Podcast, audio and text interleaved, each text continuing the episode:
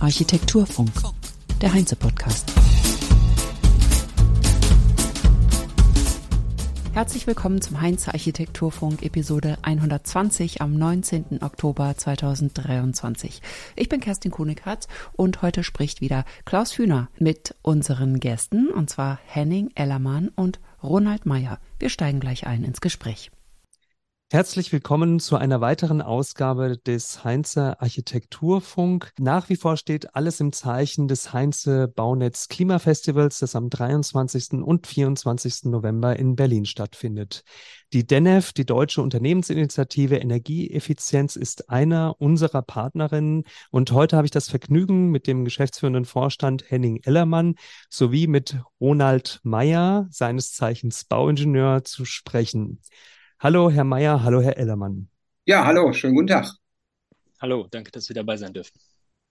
Herr Mayer, ich stelle Sie zunächst einmal vor. Sie sind Bauingenieur und sammeln seit über 25 Jahren wertvolle Erfahrungen in der Planung und Umsetzung von Modernisierungsprojekten. Seit 1995 analysieren und dokumentieren Sie systematisch diese Erfahrungen, beispielsweise in dem Buch In 77 Tagen zum klimaneutralen Zuhause. In ja. den 2000er Jahren waren sie auch häufiger im Fernsehen aktiv, unter anderem in den Serien Zuhause im Glück und die Hausbau-Promis. Mit einem ehrenamtlichen Team gründeten sie im Bundesverband Gebäudemodernisierung die Modernisierungsoffensive und was es damit auf sich hat, werden sie uns gleich näher erläutern. Jetzt möchte ich aber erst einmal den Herrn Ellermann vorstellen. Sie sind geschäftsführender Vorstand der DENEF, wie gesagt, und ein Experte des Bereichs Energieeffizienz in Gebäuden. Sie berieten als Politikwissenschaftler und Wirtschaftshistoriker internationale Unternehmen für eine Außenwirtschaftsagentur der Bundesrepublik Deutschland und sie arbeiteten als Wirtschaftsreferent für die Botschaft des Staates Israel in Berlin. Eine sehr beeindruckende Vita, würde ich sagen. Ein sehr bunter, ein sehr bunter Lebenslauf auf jeden Fall. Vielleicht noch äh, die Kurzvorstellung der DENEF, der Deutschen Unternehmensinitiative Energieeffizienz.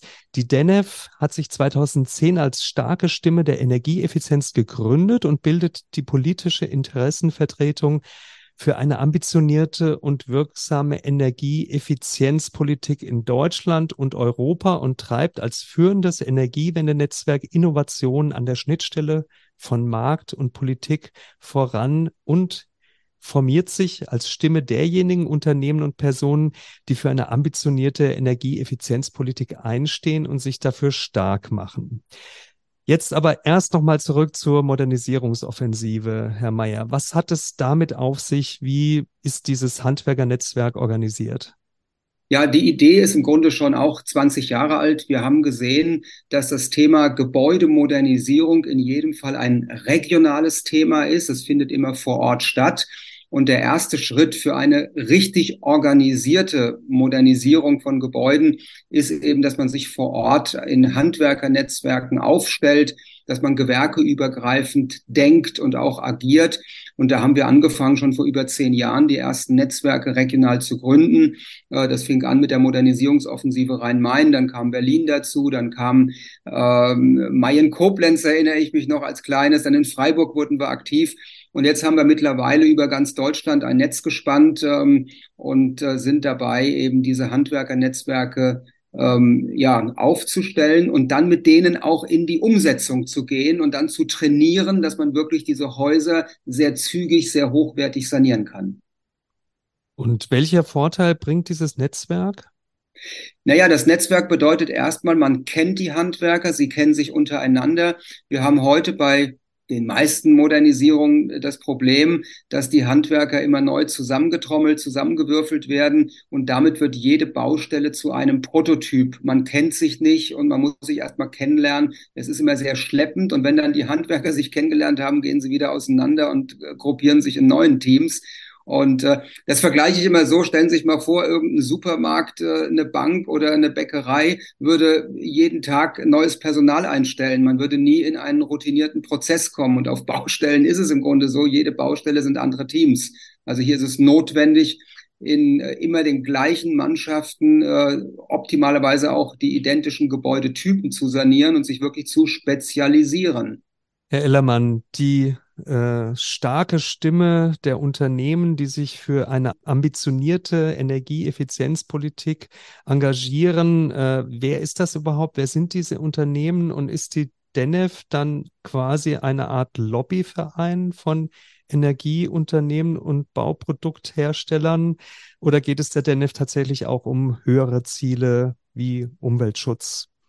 Ja, danke für die Frage. Die DENEF ist tatsächlich ein etwas besonderes Konstrukt. Ähm, deswegen bekomme ich die häufiger. Wir verstehen uns als Themenanwalt und als Market Maker. Ähm, was heißt das? Wir sind ein eingetragener Verein, gemeinnütziger Verein mit dem Vereinsziel Klimaschutz durch Steigerung der Energieeffizienz. Aber wir haben ein starkes Netzwerk von mittlerweile etwa 240 Mitgliedsunternehmen, die allesamt Anbieter von Lösungen aus dem Bereich Energieeffizienz für die Bauwirtschaft, für die Industrie sind und die dieses Vereinsziel, ähm, die Energieeffizienz als Ganze voranzubringen, unterstützen mit ihrer Mitgliedschaft. Das heißt, wir sind nicht eine, wir sammeln nicht ähm, äh, oder repräsentieren nicht die Summe von Partikularinteressen von einzelnen Unternehmen, wie das ein klassischer Verband tun würde, sondern wir setzen uns ein für das Thema Energieeffizienz als Ganzes und tun alles, um diesen Markt für Energieeffizienz maximal nach vorne zu bringen.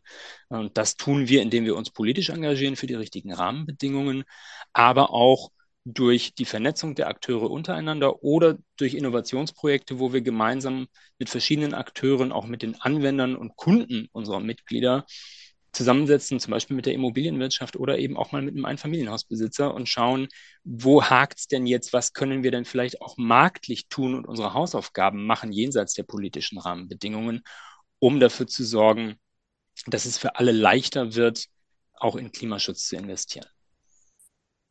Okay, das habe ich soweit verstanden. Wenn wir jetzt mal ähm, auf die Politik schauen, beziehungsweise auf die aktuelle Bundesregierung, Herr Mayer, was gibt es denn aktuell für Anreize, für Fördermöglichkeiten für die energetische Sanierung von Gebäuden. Ne? Wir gucken ja oft auch immer sehr stark so auf den Einfamilien-, Zweifamilienhausbereich. Andere Gebäudetypologien werden da oft weniger beachtet. Aber was gibt es generell? Naja, an Förderung gibt es ja schon seit 20 Jahren ausreichend Programme. Inzwischen haben wir in Deutschland über 6000 Förderprogramme für das Bauen und Sanieren. Das sind viele regionale Programme, Länderprogramme, auch Bundesprogramme. Ähm, es greifen in aller Regel pro Gebäude vielleicht vier, fünf, sechs verschiedene Programme.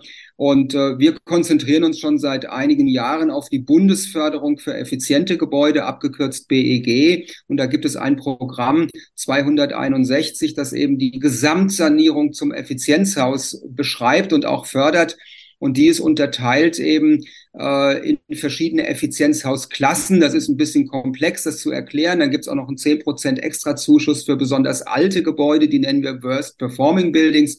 Also wenn wir die alten Häuser sofort komplett sanieren, gibt es 25 Prozent Zuschuss. Äh, das gibt es schon seit einigen Jahren, dieses Programm. Und hier hat unsere aktuelle Bundesregierung ähm, in die richtige Richtung gelenkt, hat die Programme weiter am Laufen gehalten. Und das, was jetzt in Zukunft kommen wird, was man schon so weiß, ähm, wird das Thema immer weiter unterstützen. Das heißt, da ist aus meiner Sicht äh, genug ähm, erstmal gemacht. Dann natürlich kann man immer noch mehr machen, aber hier haben wir ausreichend äh, Zuschüsse, um in die Sanierung zu gehen. Und wie ist denn so das Sanierungsverhalten aktuell? Wir haben ja das, die Thematik, dass viele Einflüsse eigentlich den Markt äh, dämpfen. Ähm, spüren Sie das auch persönlich oder wie schätzen Sie die aktuelle Situation ein? Ja, also die Situation ähm, beobachte nicht nur ich seit 25 Jahren, seit 20 Jahren. Und äh, da haben wir solche Dinge wie zum Beispiel Energiesparirrtümer, dass viele Menschen glauben, wenn man Wände und Dächer dämmen würde, dann könne ein Haus nicht mehr atmen, äh, äh, Wände würden schimmeln. Das ist bauphysikalisch gesehen totaler Unfug, aber so etwas hält sich über viele Jahrzehnte. Das sind echte Hemmnisse, dass wir hier eine gute Aufklärung brauchen. Und da ist zum Beispiel die DENEF ja auch seit eben vielen Jahren aktiv, ähm, immer wieder in den unterschiedlichsten Medien hier ähm, aufzuklären. Und wir müssen äh, schlichtweg erstmal Ängste nehmen. Auch jetzt die Diskussion ums Gebäudeenergiegesetz, im Volksmund inzwischen Heizungsgesetz, ähm, hat eigentlich viele Ängste geschürt ohne Not. Ja, es geht einfach darum, dass wir unsere Heizungen austauschen und die Dächer dämmen. Das machen wir seit 50 Jahren. Also warum man jetzt plötzlich Angst davor hat, erschließt sich mir nicht. Aber da kann Henning bestimmt auch viele gute ähm, Antworten zu dem Thema geben. Genau, bei der DENEF gibt es ja ähm, das Thema Sanierungssprint. Herr Ellermann, vielleicht äh, können Sie das einfach mal erklären, uns, den Hörerinnen und Hörern, was es damit auf sich hat. Sehr gerne.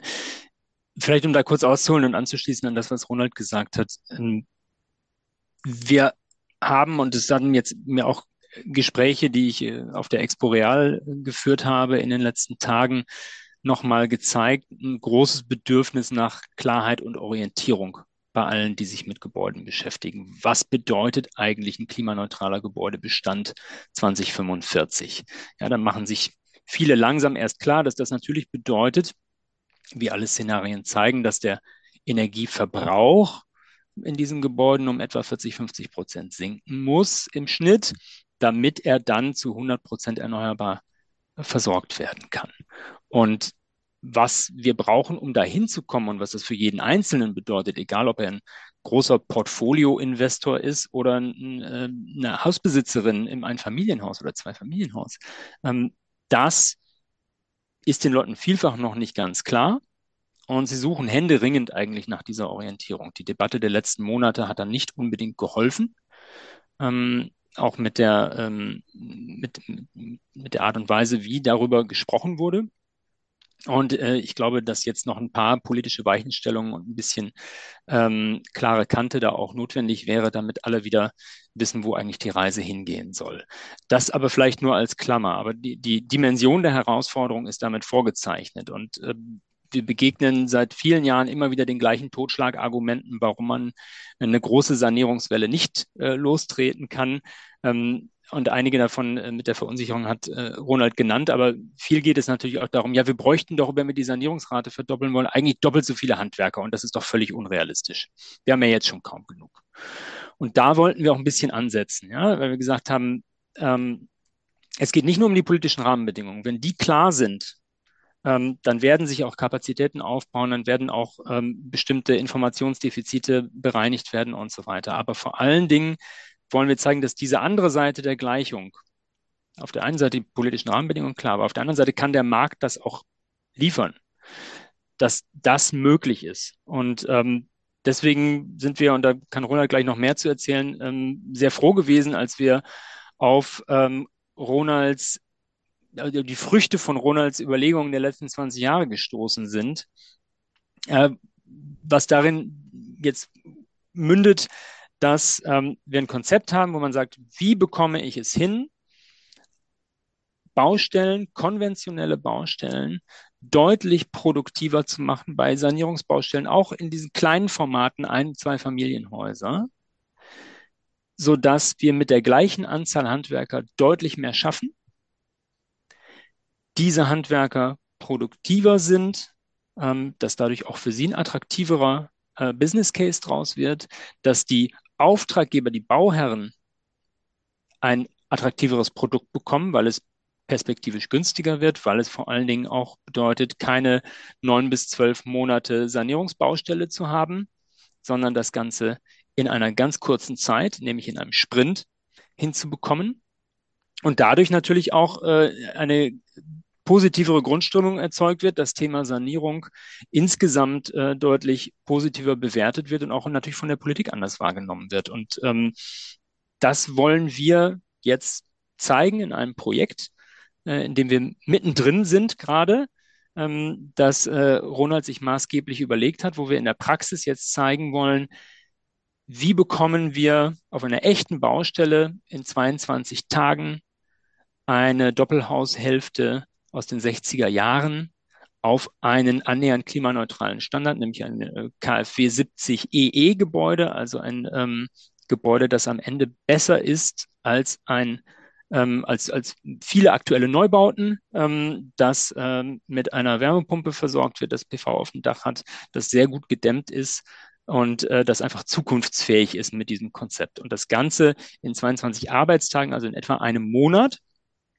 ähm, von dem ersten Spatenstich quasi oder von dem ersten Gerüstaufbau ähm, bis zur Schlüsselübergabe an die Eigentümerfamilie. Das wird dann hinterher ausgewertet wissenschaftlich und wir schauen, wie wir da in ein, ähm, in ein Konzept kommen ähm, und entsprechende Studien veröffentlichen, äh, wo wir zeigen, was sind denn jetzt die Produktivitätssteigerungen und ähm, wie lässt sich dieser Ansatz möglichst skalieren? Wo sind da vielleicht auch noch die Punkte, wo es hakt? Ähm, und was müssen wir tun, um die nächsten Schritte zu gehen, damit das irgendwann in die Fläche kommt und zum neuen Standard in der Sanierung wird und äh, damit alle Beteiligten profitieren und mehr Spaß an dem Thema haben. Herr Mayer, jetzt, Sie sind ja der Vater des Gedanken dieses Sanierungssprints. Ich war selbst fast 20 Jahre äh, selbstständig tätig als freier Architekt und bei mir brennen gerade alle Sicherungen durch, wenn ich höre, äh, dass Sie quasi äh, Gebäude in einem energetisch sehr schlechten Zustand in 22 Tagen sanieren wollen. Wie funktioniert das? Ja, im Grunde ist das eine ganz einfache Rechnung. Also die Grundidee kam tatsächlich schon im Studium. Dort habe ich äh, im Bereich Baubetrieb äh, den, irgendwann den Bauzeitenplan kennengelernt, äh, der mit einer hohen Systematik eine Baustelle organisiert.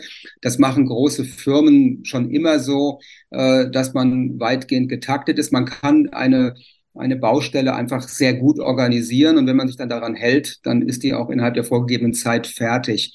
Was ich in meinen 30 Berufsjahren immer wieder beobachtet habe, ist, dass Dinge äh, nicht zu Ende geplant sind, wenn der Bau beginnt. Und während der Bauphase gibt es noch Veränderungen. Und es fehlt oft ähm, ein Zeit- und auch ein Kostencontrolling. Und so habe ich über die Jahre einen stundengetakteten Bauzeitenplan entwickelt ähm, mit parallel laufendem Kostencontrolling. Das heißt, wenn eine Baustelle beginnt, die auch gut geplant ist, äh, dann weiß ich nach einer Stunde, nach zwei Stunden, also wenn der Bau begonnen hat am ersten Bautag, weiß ich immer, sind wir genau noch im Bauzeitenplan drin, sind wir im Kostenplan drin und am ersten Baustellentag kann ich abends schon eine erste Bilanz ziehen, können wir das Ziel erreichen, wo müssen wir nachsteuern und so weiter. Hinter dieser ganzen Idee steckt eine ganz einfache Rechnung. Wenn Sie heute ein Einfamilienhaus egal welches Baujahr, egal welche Größe, äh, zu einem modernen Gebäude sanieren möchten, ein altes Haus 50, 60 Jahre, dann braucht man in etwa 1500 bis 2000 Arbeitsstunden. Die teile ich jetzt einfach mal durch die 22 Tage. Das sind also runde 80 bis 100 Stunden vielleicht, die man am Tag arbeiten muss. Das sind sozusagen acht bis zehn Handwerker. Jetzt ist die Aufgabe, dass ich acht oder zehn Handwerker in so einem Gebäude organisiere. Das sind pro Etage zwei, drei Handwerker und schon geht die Rechnung auf. Der Kern ist, dass alle beteiligten Betriebe wissen, dass sie hier in einem stundengetakteten Bauzeitenplan arbeiten. Übrigens komplett stressfrei. Es gibt ausreichend Pausen, eine schöne Mittagspause mit einem schönen Buffet. Jedes Tag, jeden Tag wird ein Mittagsbuffet angeliefert. Also alles sehr entspannt. Und ähm, viele Pufferzeiten sind drin. Auch Schlechtwetter ist berücksichtigt. Und so kann man tatsächlich sehr bequem in 22 Tagen ein Gebäude vollständig sanieren. Es gibt noch einen zweiten Trick neben diesem stundengetakteten Bauzeitenplan teile ich die Baustelle in zwei Baustellen, eine sogenannte Außenbaustelle und eine Innenbaustelle. Innen ist dann die gesamte Haustechnik, die komplette Kernsanierung, Fußböden raus, neue Fußböden rein und so weiter, Wände, Spachteln etc. Und die Außenbaustelle ist das Dach von außen dämmen und neu eindecken, unter Umständen auch neue Gaube bauen, was wir gemacht haben, plus PV-Anlage, Fassade dämmen, Fenster einbauen. Und wir sind heute, was unsere Sanierungssprint-Baustelle betrifft, aktuell am Tag 20, äh, während wir das hier aufzeichnen. Und äh, im Moment wird das Gerüst abgebaut, sogar zwei Tage vorher, also vor Termin. Wir waren zwei Tage schneller. Warum? Wir hatten gutes Wetter und mussten eben den Puffer für Regentage gar nicht nutzen. Also die erste Baustelle, die Außenbaustelle wird heute schon erfolgreich beendet. Wir haben noch zwei Tage Innenausbau vor uns und dann haben wir das ganz bequem in 22 Tagen geschafft. Ist kein Hexenwerk, ist einfach nur sich richtig verabreden und dran halten. Wenn ich das höre, in so kurzer Zeit so effektiv und effizient äh, ein Sanierungsprojekt durchzuführen, dann denke ich natürlich automatisch an eine relativ lange Planungs- und Vorbereitungsphase und natürlich auch an das Thema serielle Sanierung. Spielt das hier bei Ihnen eine Rolle oder sind das individuelle Sanierungs, ist das ein individuelles Sanierungskonzept, das Sie da zugrunde legen? Also ja und nein. Also fangen wir an mit der Planungsphase. Die Planungsphase ist im Grunde ganz normal. Wir planen das Gebäude. Das, was die Hauseigentümer möchten, wird geplant. Und das Besondere ist, dass wir vier bis sechs Wochen vor Baustellenbeginn alle Handwerker zusammentrommeln, optimalerweise in das Gebäude, das saniert wird, dass sich die Mannschaft kennenlernt, dass alle verstehen, ähm, dass wir voneinander abhängig sind. Äh, jedes Gewerk muss rechtzeitig fertig werden. Wenn es nicht fertig wird, muss es bitte Signal geben. Es ist eben nicht wie auf einer normalen Baustelle, wo man dann sagt, na ja, dann warten wir mal eine Woche, dann machen wir halt in der Woche weiter, sondern es muss sich jeder im Klaren sein, äh, dass in einem stundengetakteten Bauzeitenplan eben man sich daran die Arbeit halten muss. Aber das funktioniert, wenn man sich da entsprechend einschwingt. Und wir haben auch hier bei unserer aktuellen Baustelle wieder die Erfahrung gemacht, die drei, vier Handwerker, die bei dem Vorgespräch keine Zeit hatten und nicht gekommen sind, das sind dann die, die auf die Baustelle kommen und die Welt nicht mehr verstehen, weil da richtig getaktet gebaut wird und saniert wird. Und die kommen da hin und sagen, Moment mal, ich muss jetzt wirklich in der Stunde fertig sein. Ja, ja, du hast eine Stunde Zeit, mach dein Gewerk und alles ist gut. Also insofern, ähm, das ist der eine Punkt. Das serielle Sanieren, das findet ja eher im Geschosswohnungsbau statt und nicht eben in dem etwas noch kleinteiligeren äh, Einfamilienhaussegment. Man könnte sicherlich auch mit vorgefertigten Bauteilen, wo man eben Bereiche in die Industrie, äh, in die Fabrik verlagert, könnte man sicherlich machen. Aber das ist hier bei diesem kleinteiligen Bauen ähm, im Moment nicht notwendig. Ähm, man könnte sicherlich das Bad als eine fertige Zelle anliefern, gerade in dem Dach, wie wir es jetzt hatten, ein Bad gebaut wird, könnte man ein Fertigteilbad natürlich dort einsetzen. Da gibt es noch Möglichkeiten, weiter zu beschleunigen. Das wird sicherlich auch kommen. Aber wir sind erstmal jetzt in der aktuellen Stufe so weit, dass wir sagen, ganz normale Prozesse, äh, die es am Bau gibt, werden einfach nur in Anführungszeichen optimal aufeinander abgestimmt. Äh, die Handwerkerzeit vor Ort wird eben bestens äh, geplant, aber auch wie immer, wie gesagt, mit den äh, ausreichenden Ruhe- und Pausezeiten. Niemand auf dieser Baustelle wird gestresst oder es gibt Hektik. Das ist mir auch immer ganz wichtig.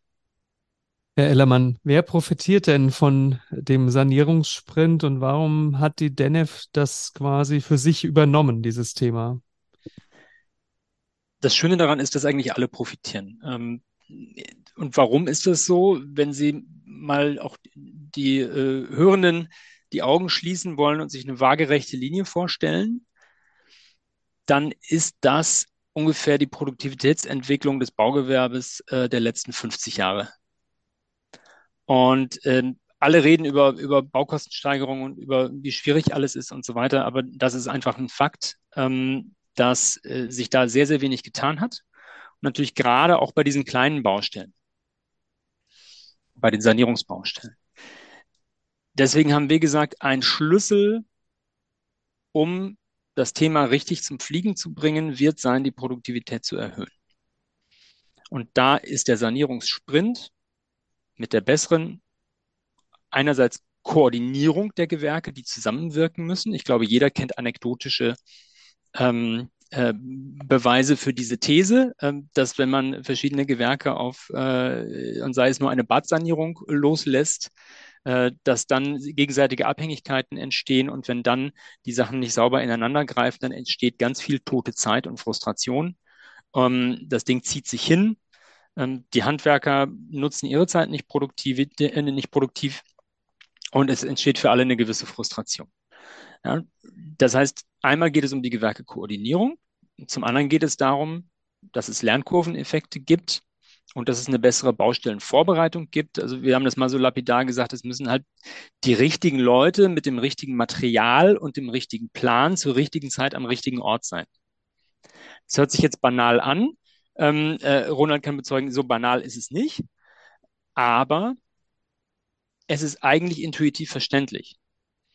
Und daher aus, also so zumindest ist unsere Hoffnung, auch skalierbar, ähm, dass man bestimmte Dinge, die wir auf dieser Baustelle gelernt haben und äh, die Ronald auch in den letzten Jahrzehnten quasi als, als Erfahrung hat, natürlich Dinge sind, die auch andere planende ähm, Erfahrungen, die die gemacht haben und die für sie auch verstehbar sind und die daher auch kommunizierbar sind. Das heißt, nächster Schritt wäre natürlich zu gucken, wie kriegen wir das Ganze aus unseren Köpfen in andere Köpfe und befähigen so viele Leute wie möglich, so zu planen ähm, und so viele Handwerkertrupps diese Dinge auch immer und immer wieder zu tun ähm, und gucken uns dabei verschiedene Gebäudetypen dann nach und nach an und wissen, okay, mit so einer 60er Jahre Einfamilienhausgeschichte, wenn die einigermaßen von der Kubatur ähm, so sind, wie die typischerweise äh, millionenfach in Deutschland stehen, dann wissen wir ungefähr auch, wie bestimmte Abläufe sein müssen.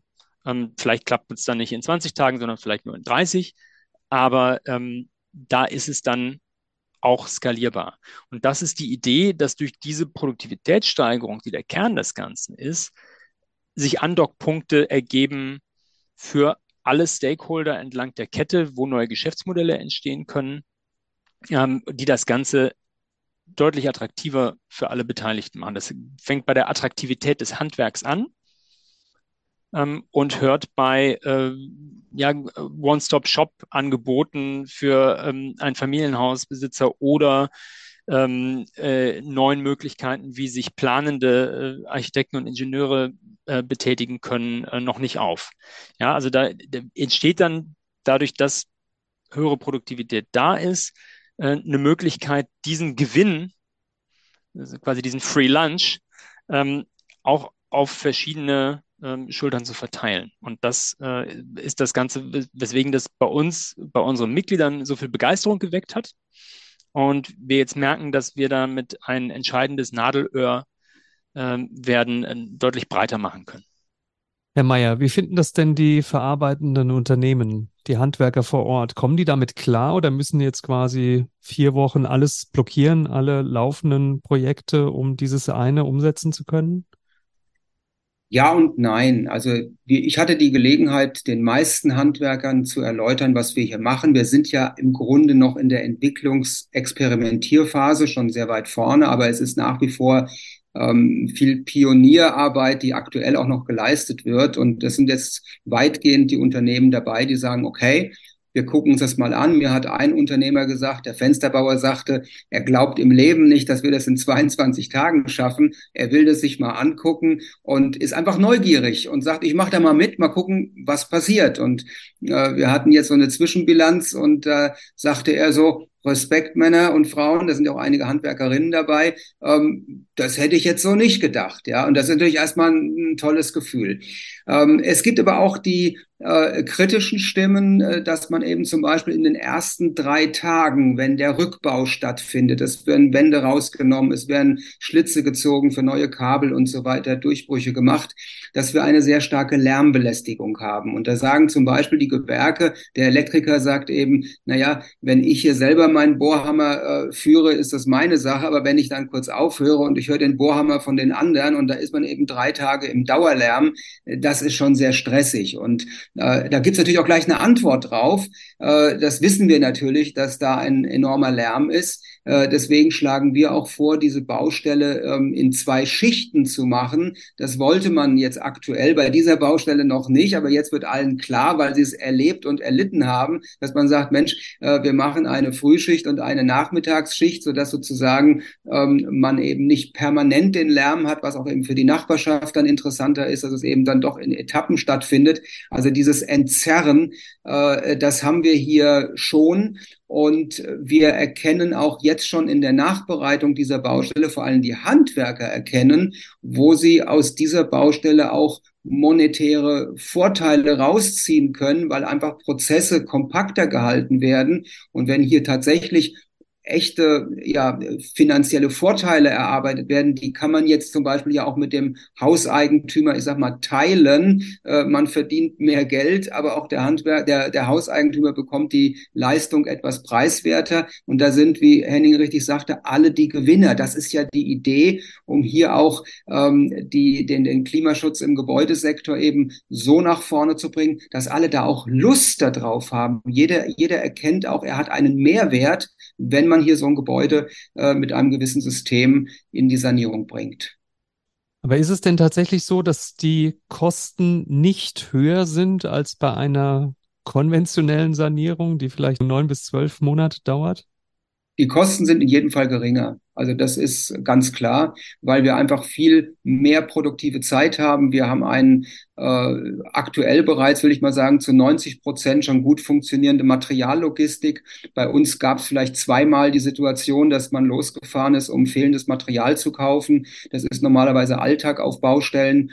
Äh, ich könnte jetzt zehn Punkte aufzählen, äh, wo wir wirklich Zeit für den Handwerker einsparen. Und der nächste Schritt ist jetzt, dass wir eben mit unseren Handwerkern Handwerkern hier bei dem Musterprojekt uns zusammensetzen und denen die ähm, ja dokumentierte Baustelle präsentieren und sagen, hier guckt mal Leute an den und den Positionen, da haben wir Stunden verschenkt. Wenn ihr in diesem Team jetzt weitermacht und diese Stunden in Zukunft nicht verschenkt, ist es eure Zeit, ja, Stichwort Handwerker, Ressourcen, Handwerkermangel. Wir müssen ja mit den Ressourcen sehr sorgfältig umgehen. Und dann ist so deutlich erkennbar, das sehe ich jetzt schon in der groben Auswertung der aktuellen Baustelle. Ich bin ja auch sehr neugierig, was die Daten dann uns bringen. Wir werden es ja wissenschaftlich mit der Uni Stuttgart dann noch im Nachgang ganz sorgfältig auswerten. Aber wir werden mit Sicherheit zehn Prozent äh, der Bauzeit äh, nochmals einsparen können. Und das sind dann 150 bis 200 Arbeitsstunden, die wir nicht bezahlen müssen. Ja, das sind mal gleich auch irgendwelche 10, 15.000 Euro, die wir hier schon wieder äh, preiswerter werden. Und äh, das ist möglich, weil wir eben eine so lückenlose Dokumentation dieser Baustellen derzeit haben oder gemacht haben. Das wird in Zukunft nicht mehr notwendig sein, weil man eben weiß, wo die Kostentreiber sind. Und ich bin felsenfest davon überzeugt, dass wenn wir das Ganze mal zwei, drei, vier, fünf Jahre trainieren, auch mit vielen anderen Teams, dass wir das Bauen um 20 bis 25 Prozent preiswerter machen können. Die Ressource ist da und ähm, die sollten wir auch miteinander entwickeln. Vielleicht da nur noch mal ergänzend. Wir haben natürlich hier aktuell jetzt, auch weil es ein Pilotprojekt ist, ähm, so, so ein Trade-off, wo man sagt, ja, ähm, die Handwerker und, und Handwerkerinnen werden deutlich produktiver dadurch, äh, dass das alles sauber geplant ist. Das heißt natürlich auch, wir haben am Anfang ähm, mehr in die Planung reingesteckt, die deutlich detaillierter und, und ausführlicher und das alles mitdenkend ist und damit natürlich auch aus einer Architektensicht oder Ingenieursicht ähm, natürlich auch eine, eine deutlich höhere Wertschöpfungstiefe erreichen kann, auch dadurch, dass die Baustelle hinterher und ähm, Ronald hat da das Konzept des Baustellencoaches entwickelt, dass dann auch jemand immer noch mal guckt, ja, auch ein bisschen hinausgehend über das, was bei einer klassischen Baubegleitung passiert, wo ja die Leute nicht unbedingt jeden Tag auf der Baustelle rumspringen, ähm, dass man schaut, auch vor Ort, dass die Baustelle auch ordentlich läuft. So, wir, die Herausforderung wird jetzt sein, zu gucken, wie können wir viele dieser Prozesse so standardisieren, dass wir die Anzahl der notwendigen Stunden seitens der Planenden und der Coaches so weit reduzieren können, ähm, dass wir nicht sagen, ah, wir haben jetzt hier hohe Kosten für Planung, aber dafür etwas weniger für die Handwerker und am Ende wird es gleich teuer. Ja, da könnte man sagen, okay, dann ist es immer noch ein Premium-Produkt für die ähm, Familien, die sagen, super, ich habe in einem Monat die Baustelle durch oder in zwei Monaten und ich habe nicht äh, irgendwie ein Einjahresprojekt da an der Backe. Das ist völlig in Ordnung. Aber eigentlich ist die Idee ja natürlich bei beiden äh, die Kosten so im Rahmen zu halten, dass am Ende auch wirklich ähm, eine Kostensenkung bei rauskommt. Und das wird jetzt sicherlich in den nächsten Phasen die Herausforderung, wie wir das dokumentieren, wie wir eben gucken können, kann man bei den Gebäudetypen, wenn man jetzt sagt, man macht wieder ähnliche Gebäudetypen, dann ist die Lernkurve, die wir jetzt gemacht haben, ne, die wird dann, die wird dann immer flacher und irgendwann kann man diese Prozesse in Standardformaten abbilden ähm, so dass man nicht immer alles wieder neu durchdenken muss. Ja, und das ist ja letztendlich das, wo es dann auch äh, super spannend wird. Vielleicht nur noch mal ein, äh, weil eben äh, die Frage von Ihnen kam zur, äh, zum, zum Unterschied zur seriellen Sanierung und, und wie das alles zusammenhängt. Die Idee ist ja immer die gleiche. Die Idee ist immer die gleiche. Prozesse, die sich jetzt über Jahrzehnte etabliert haben, einmal komplett neu zu durchdenken und zu schauen, kann man das nicht besser machen? Kann man das nicht anders machen? Kann man das digitaler machen? Kann man das schlanker machen? Die serielle Sanierung äh, geht den Weg, äh, den wir auch sehr gut finden ähm, und für den wir uns auch lange schon eingesetzt haben, zu sagen, okay, ich verlagere letztendlich die Baustelle in die Fabrik und mache dann auf der Baustelle eigentlich nur noch Endmontage. Ähm, habe aber vor allen Dingen auch diese ganzen vorgelagerten Prozesse der Planung, ob das der, der 3D-Scan ist und so weiter, habe das einfach alles sauber durchdacht und auch da deutlich effektiver gemacht. Ähm, der Sanierungssprint sagt jetzt, gerade für diese kleineren äh, Baustellen, ein- und zwei Familienhaus, ähm, wo äh, das mit der, mit der Serialität vielleicht noch ein bisschen schwieriger ist, aufgrund der Kleinteiligkeit. Da gucke ich mir an, wie kann ich eine Art industrielle Prozesslogik und Ablauflogik auf die Baustelle selber bringen. Ähm, das ist jetzt von der Denke her, es gibt ja Lean Construction und alle möglichen Sachen schon seit, seit vielen Jahren, das ist jetzt hört sich erstmal nicht revolutionär an. In der Praxis ist es dann aber revolutionär, wenn es dann tatsächlich durchgezogen wird. Und äh, ich glaube, das, das heißt, es kommt aus verschiedenen Ecken und wir werden in den nächsten Jahren eine Entwicklung, ähm, hoffe ich und denke ich, sehen, wo wir eine Reihe von Ansätzen haben werden. Die serielle Sanierung wird absolut ihren Platz haben. Der Sanierungssprint oder ähnliche Formate ähm, und Logiken werden ihren Platz haben. Genauso wird es verstärkt äh, vielleicht wirklich so Anbieter aus einer Hand geben oder Energiedienstleister, die sagen, komm, ich mache dir das. Ähm, äh, bei mir kannst du das als Generalunternehmer ähm, mit einer anschließenden äh, Performance-Garantie, dass die äh, Energieeinsparungen auch in der Praxis gut eintreten, die Wärmepumpe richtig läuft und so weiter, kannst du als Komplettpaket kaufen. All solche Sachen werden sich in den nächsten Jahren, glaube ich, verstärkt entwickeln. Und dahinter liegt immer die gleiche Logik, gucken, welche Prozesse man in diesem Segment besser machen kann für die Kunden und für alle, die äh, daran arbeiten, um am Ende auch deutlich mehr Sanierungen mit der gleichen Anzahl von Leuten zu schaffen. Denn dass wir jetzt nicht doppelt so viele Ingenieure oder Handwerker haben, das ist, glaube ich, alle. Herr Mayer, welche Potenziale bieten denn ähm, Automatisierung und Digitalisierung, Stichwort ähm, digitale Baustelle vielleicht auch zukünftig, um diesen, dieses Sanierungskonzept skalierbar zu machen? Die Digitalisierung ist natürlich hier äh, ein ganz wichtiger strategischer Ansatz. Und ich selber bin jetzt 60 Jahre alt. Ich bin in die digitale Baustelle vor drei, vier Jahren gekommen. Ich weiß, wie schmerzhaft es ist, wenn man jahrzehntelang äh, analog normal gebaut hat und plötzlich muss man in digitalisierten Prozessen denken. Ich habe immer so gesagt, das ist so wie wenn man Klavier spielt und muss jetzt auf Querflöte umlernen. Das geht nicht von heute auf morgen. Äh, ich habe mir sehr schwer getan damit und ich muss ganz ehrlich sagen, ich hatte auch dann vor drei, vier Jahren, als es der Prozess bei mir dann äh, notwendig war, ich hatte wirklich Zeit, zeitweise äh, das Gefühl, ich schmeiße hin, weil ich es als eine zu große Belastung im Kopf empfund, empfunden habe, dieses Umlernen. Jetzt war ich aber hoch motiviert, weil ich ein Ziel vor Augen habe, also habe ich diesen Prozess durchgehalten und kann aber eben aus der eigenen schmerzhaften Erfahrung äh, 100 Prozent Verständnis erstmal zeigen für Handwerksbetriebe ähm, oder ältere Handwerker, die eben damit auch ihre Schwierigkeit haben. Also erstmal großes Verständnis. Auf der anderen Seite aber ein ganz dringender Appell an die gesamte Baubranche, wenn wir äh, wirklich diesen klimaneutralen Gebäudebestand schaffen wollen, und der ist eine so große positive Herausforderung für uns, dann müssen, sollten wir uns alle wirklich anstrengen, diesen Prozess in die Digitalisierung zu gehen, auch wenn er schmerzhaft ist, mühsam ist. Es ist wirklich ein Umlernen von eben äh, schon fast geprägten äh, äh, Verhaltensformen. Und da steckt eine große Lösung drin. Und wenn wir in diesem digitalen Prozess drin sind, ganz plakativ gesagt, wir haben eine deutsche Wohngebäudetypologie. Wir gucken uns die Worst Performing Buildings an, die Siedlungshäuser aus den 50er Jahren, die Reihenhäuser aus den 60ern.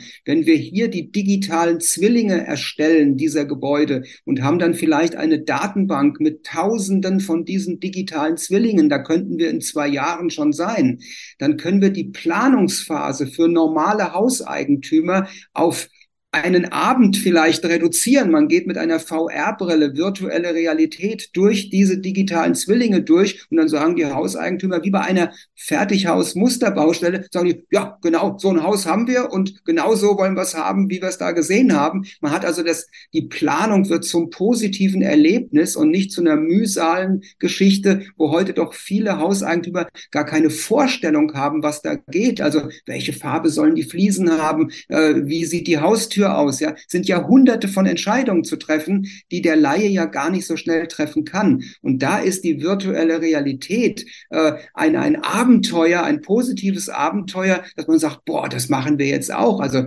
das wäre der Einstieg. Und auf Basis von einem virtuellen Zwilling, von einem digitalen Zwilling, ähm, dann die gesamte Baustelle zu koordinieren mit Materialfluss, mit, mit, mit Leistungsverzeichnissen etc. bis hin zur Abrechnung, das ist, sage ich mal salopp gesagt, nur noch ein Knopfdruck. Wenn man das mal trainiert, bin ich fest davon überzeugt, dass wir 2030 zurückschauen nach 2023 und da werden wir ein bisschen schmunzeln und sagen, wo waren wir denn damals eigentlich in der altertümlichen Zeit? Ja, also Riesenchancen, die in der Digitalisierung stecken, aber wir müssen eben die Menschen, die Handwerker hier entsprechend auch mitnehmen. Vielen Dank, lieber Roland Meyer. Äh, Herr Henning-Ellermann, wenn Sie jetzt einfach noch den Abschluss machen würden, mich würde noch interessieren, ähm, ja, welche politischen Rahmenbedingungen eigentlich jetzt erforderlich sind, beziehungsweise äh, welche äh, Aktivitäten die DENEF hier in Richtung Politik vorantreibt, damit wir mit dem Thema energieeffiziente Sanierung endlich mal vorankommen.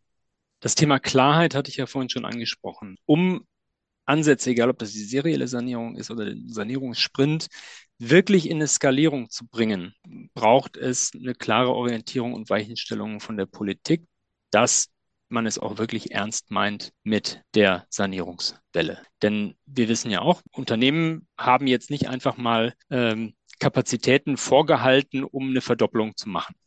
Das heißt, das muss man aufbauen. Das sind unternehmerische Entscheidungen, egal ob das im Handwerk ist, ähm, egal ob das äh, darum geht, äh, dass Planungsbüros jetzt sagen, ich spezialisiere mich jetzt auf den Bestand oder ob das Produkthersteller sind, äh, die sich überlegen, ob sie dann noch ein zweites oder drittes Werk hinstellen, um eine eigentlich notwendige Nachfragesteigerung, wenn man jetzt Klimaziele erreichen will, wenn man die Energieabhängigkeit Deutschlands reduzieren will und Energiekosten reduzieren will, wenn man das erreichen will, dann müsste man das jetzt eigentlich tun. Man hätte es eigentlich schon vor ein paar Jahren tun müssen. Ähm, das heißt, das ist erstmal die Grundvoraussetzung, dass politische Klarheit geschaffen wird. Dazu gehören so Dinge wie, wie die europäische Gebäuderichtlinie und die Frage, gehen wir jetzt die Worst Performing Buildings auch mal verbindlich an und äh, konzentrieren da unsere äh, Ressourcen ähm, bis hin zu der Frage, wie können wir eine Förderlandschaft so verstetigen, dass auch tatsächlich ähm, das gesamte Gebäude in den Blick genommen wird und jetzt nicht nur einzelne äh, Gewerke oder nur der Heizungskeller ähm, oder ähnliches. Ja, das sind erstmal so grundlegende Dinge, die passieren müssen. Und dann gibt es natürlich noch äh, die Möglichkeit, auch Ansätze wie den Sanierungssprint selbst nochmal gezielt zu unterstützen und die Skalierung des Ganzen zu unterstützen. Ob das jetzt ähm, Unterstützung dabei ist, äh, die entsprechenden Schulungen zu machen, das Konzept weiterzuentwickeln. Äh, Ronald hat eben von den digitalen Lösungen gesprochen. Ähm, das ist eine Schiene. Äh, die andere Schiene ist ähm, zu gucken, wie kann man da in die Regionen gehen, wie kann man den Netzwerkaufbau fördern, ähm, etc. pp. Also da gibt es ganz viele Überlegungen. Dazu wird es auch noch ein, ein äh, Parallelprojekt geben, ähm, das äh, das IFO-Institut macht, äh, wo auch politische Handlungsempfehlungen erarbeitet werden. Ähm, die werden von der, von der Agora Energiewende dabei unterstützt. Und da schauen wir jetzt, wie wir Dynamik in diesen Bereich reinbekommen. Und da hat Politik eine ganz wichtige Rolle zu spielen ähm, auf verschiedenen Ebenen. Und äh, wir hoffen natürlich mit diesem Projekt auch der Politik dann zeigen zu können, es lohnt sich, hier ähm, zu investieren, auch politisch zu investieren, weil sich in diesem Bereich tatsächlich wirklich was tut.